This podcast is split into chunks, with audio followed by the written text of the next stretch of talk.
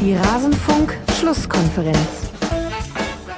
Deswegen war dann auch, äh, habe ich mich äh, riesig gefreut. Natürlich, was ganz, ganz wichtig ist, dass wir dieselbe Idee vom Fußball im Kopf haben, ähm, die Mannschaft auch äh, schon ja, in den letzten Jahren sehr, sehr gut, sehr, sehr erfolgreich, sehr, sehr aktiv gespielt hat und dass ich mir denke, äh, dass wir einfach sehr, sehr gut zusammenpassen. Alles zum letzten Bundesligaspieltag.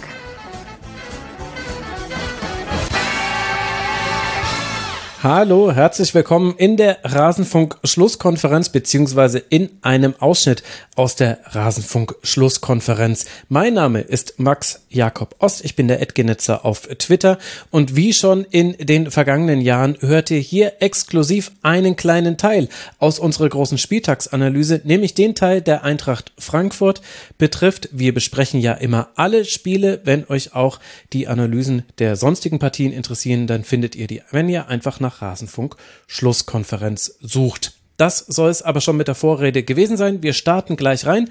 Das hier hatten wir zum Spiel der SGE zu sagen. Und bitte. So, eine Partie haben wir noch.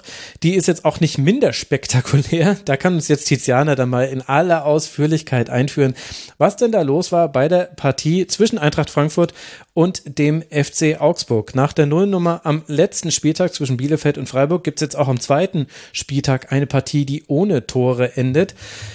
Und das, obwohl die Eintracht 21 Abschlüsse herausspielt. Über die Abschlüsse von Augsburg und deren Zahl und Qualität müssen wir dann gleich noch sprechen. Tiziana, was war da los bei diesem Spiel bei beiden Mannschaften eigentlich?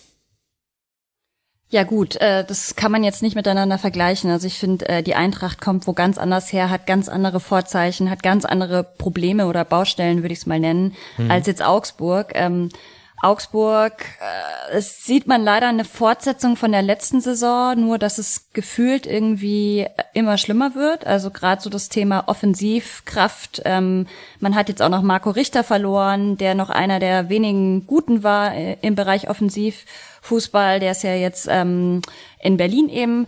Und ja, dann hat man viele Verletzungen aktuell und eben ganz großes Thema ist einfach, dass man halt wieder es nicht geschafft hat, wirklich die Offensive zu verstärken. Ähm, man setzt gefühlt immer nur auf die Defensive und ich bin ja wirklich ein Fan von äh, verteidigungsstarken Teams, aber ja, am Ende reicht es halt einfach nicht für die Bundesliga und es wird ihnen, glaube ich, wirklich noch, ähm, ja, es wird eine Rechnung geben dafür, dass man da nichts gemacht hat. Ähm, bei Fra äh, Frankfurt finde ich, wie gesagt, ganz andere ähm, Themen. Ich meine, die haben jetzt einen neuen Trainer, da ähm, fehlt auch noch ein Stürmer. Und so kam es dann irgendwie so ein bisschen, dass es echt so ein sehr liebloses 0-0 wurde. Ähm, Augsburg gut verteidigt, ich meine, das können wir. Haben sie auch wirklich, wie gesagt, finde ich, hinten alles weggehauen. Ähm, dafür aber selber, ich glaube, die Statistik null Torschüsse für Augsburg, sagt mhm. schon einiges. ähm, auch Passgenauigkeit 58 Prozent, also schlecht einfach nur 37 Prozent Ballbesitz. Also da kann man nicht viel gut reden. Ähm, aber ja, wie gesagt, defensiv immerhin eine Bank. Frankfurt muss sich halt ärgern, dass sie da nicht mehr draus gemacht haben, weil sie hatten einfach echt zahlreiche Chancen. Und ich glaube, für die Frankfurter ist es ein ärgerlicheres Spiel oder ja, ein enttäuschenderes Ergebnis als jetzt für die Augsburger per se. Philipp, würdest du da mitgehen? Äh, sehe ich sehr ähnlich, vor allem weil, ähm, weil Frankfurt nach dem enttäuschenden Auftakt in Dortmund schon ein bisschen unter Druck stand, dann auch ein Heimspiel gegen Augsburg zu gewinnen. Ähm, insofern dürfte die, die Stimmung in Frankfurt nach wie vor nicht ganz, äh, ganz optimal sein, das vorsichtig auszudrücken. Äh, bei Frankfurt sieht man natürlich, äh, dass sich da auch noch einiges einspielen muss. Also neuer Trainer, auch einige Neuzugänge, ähm, die jetzt äh, auch zur Startelf gehörten gegen Augsburg, äh, speziell in der Offensive. Äh, das muss sich noch finden. Und ähm, klar, in Frankfurt lief es in den vergangenen Jahren extrem gut vielleicht auch überdurchschnittlich gut.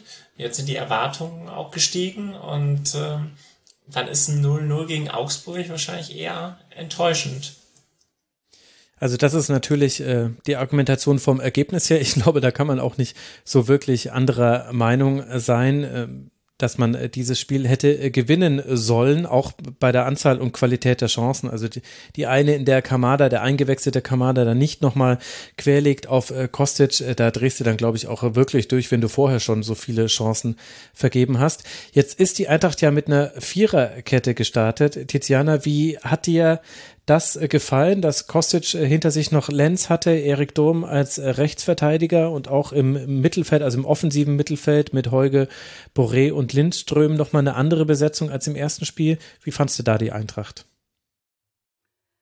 Ähm, ja, also ich glaube, es waren noch am Ende fünf Spieler, die äh, anders gestartet sind, oder? Bei Frankfurt. Also es wurde mhm. sehr viel geändert. Ja. Ähm, genau.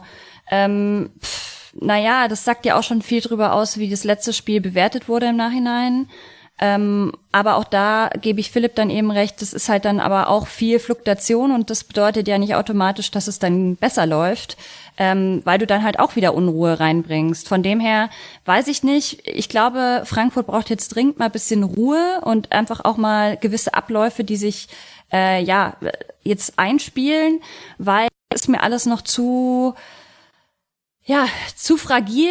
Ähm, das hat man ja auch in den Vorbereitungsspielen ganz gut gesehen, ähm, dass da einfach noch nicht jedes Rad ineinander greift. Man sieht gute Ansätze bei Frankfurt, aber eben, ja, äh, wenn jetzt wirklich auch noch mal noch ein Stürmer kommt, auch der muss sich ja dann wieder einfinden. Und man hat halt eben viele junge Spieler geholt, ähm, viel Talent geholt, aber ich bin mal gespannt, wie Frankfurt das halt jetzt in den nächsten Wochen hinkriegt oder ähm, ob es dann vielleicht auch wirklich, wenn jetzt nicht die, die Ergebnisse so kommen, die Erwartungshaltung ist halt eben sehr hoch, was ich so mitbekomme. Und ich kenne einige Frankfurter, die sind nicht zufrieden, sagen wir es so. Hm.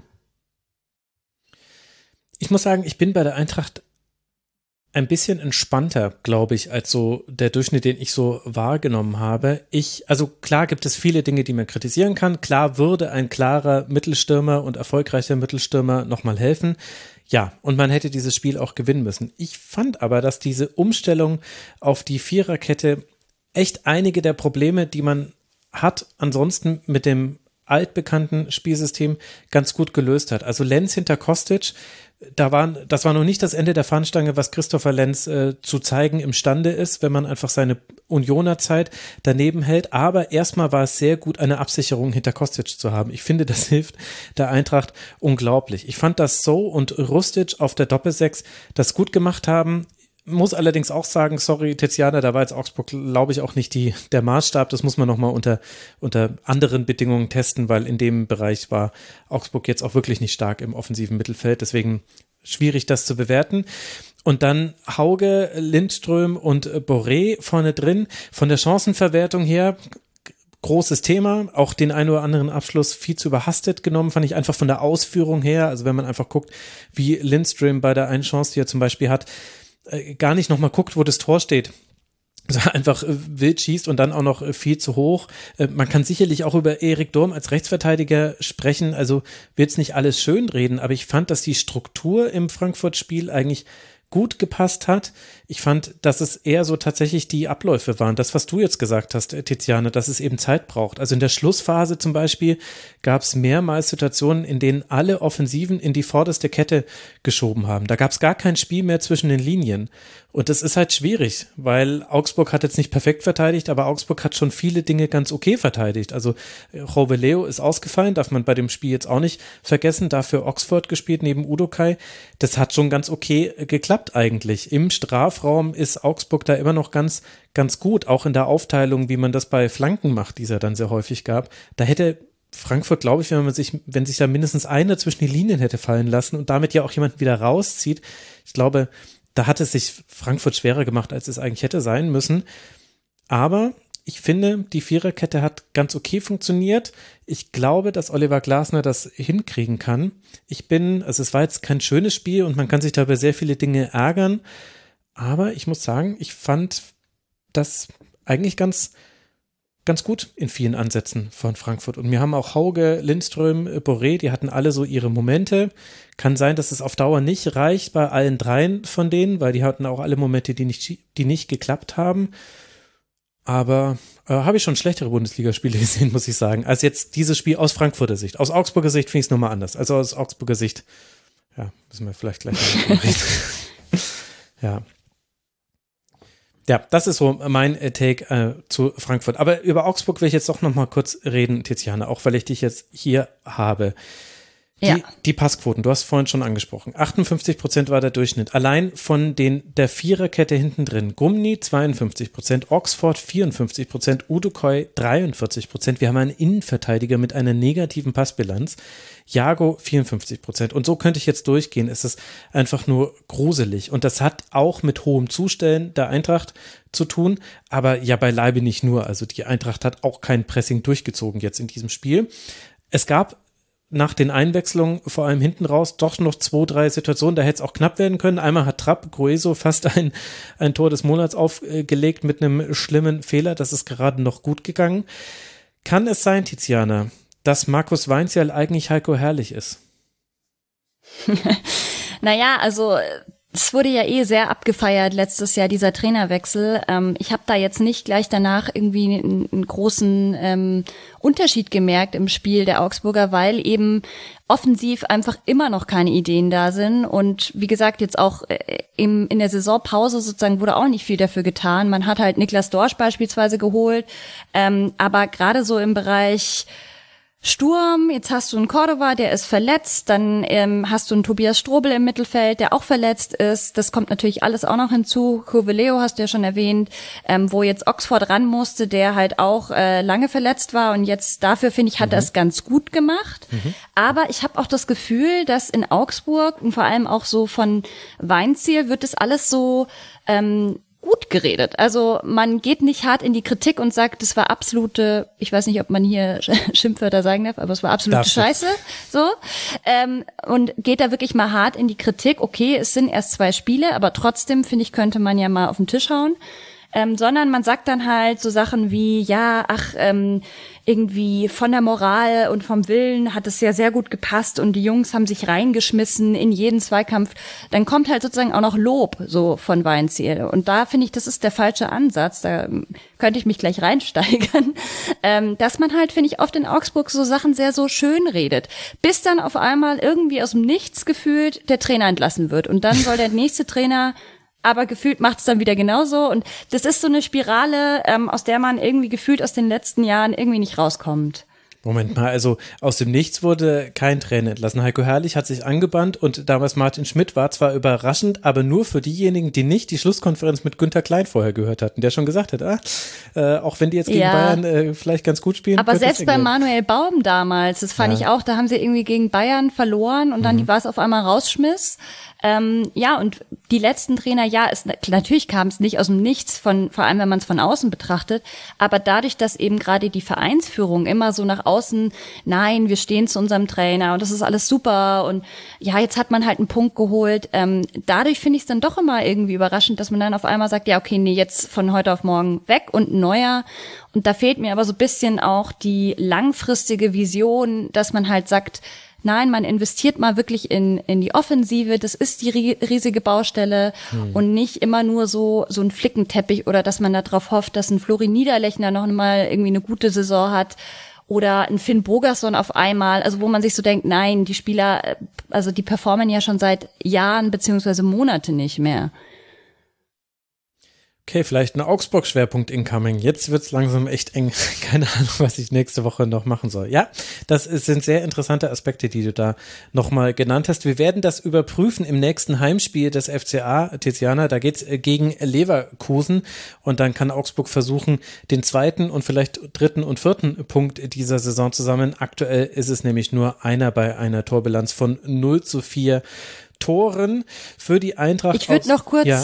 Ich würde noch ganz kurz einen Spieler loben wollen. Ja, natürlich, gerne. Damit wir das auf eine, auf eine gute Art und Weise hier Augsburg beenden. Und zwar Gikiewicz würde ich gerne ja. loben, mhm. ähm, der für mich wirklich wieder Spieler des Spiels war, der einfach echt so eine super Verpflichtung war. Ähm, und ja, ich bin einfach nur dankbar, dass wir wenigstens im Tor uns keine Sorgen machen müssen. Sehr, sehr guter Einwand. Es steht, äh, Zitat aus meinen Notizen, Gikiewicz für mich der beste Augsburger. Also da begehe ich voll mit dir mit. Augsburg jetzt dann gegen Leverkusen. Die Eintracht aus Frankfurt steht auch nur bei einem Punkt, nur ein bisschen besser da, weil man 2 zu 5 äh, Tore hat. Das Ergebnis des ersten Spieltags ist ja logischerweise die Tordifferenz dieser beiden Mannschaften. Für die SGE geht jetzt dann auf die Alm zu Arminia Bielefeld. Nach der Länderspielpause geht's gegen Stuttgart und dann trifft Oliver Glasner auf seine Wolfsburger und das Ganze in Wolfsburg.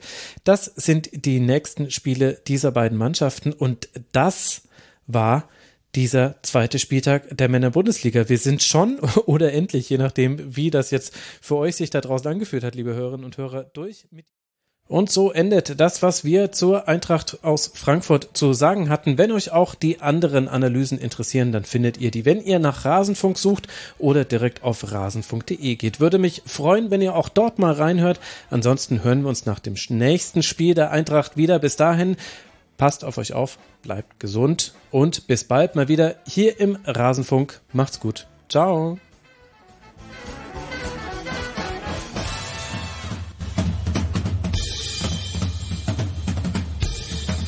Das war die Rasenfunk-Schlusskonferenz. Wir gehen nun zurück in die angeschlossenen Funkhäuser.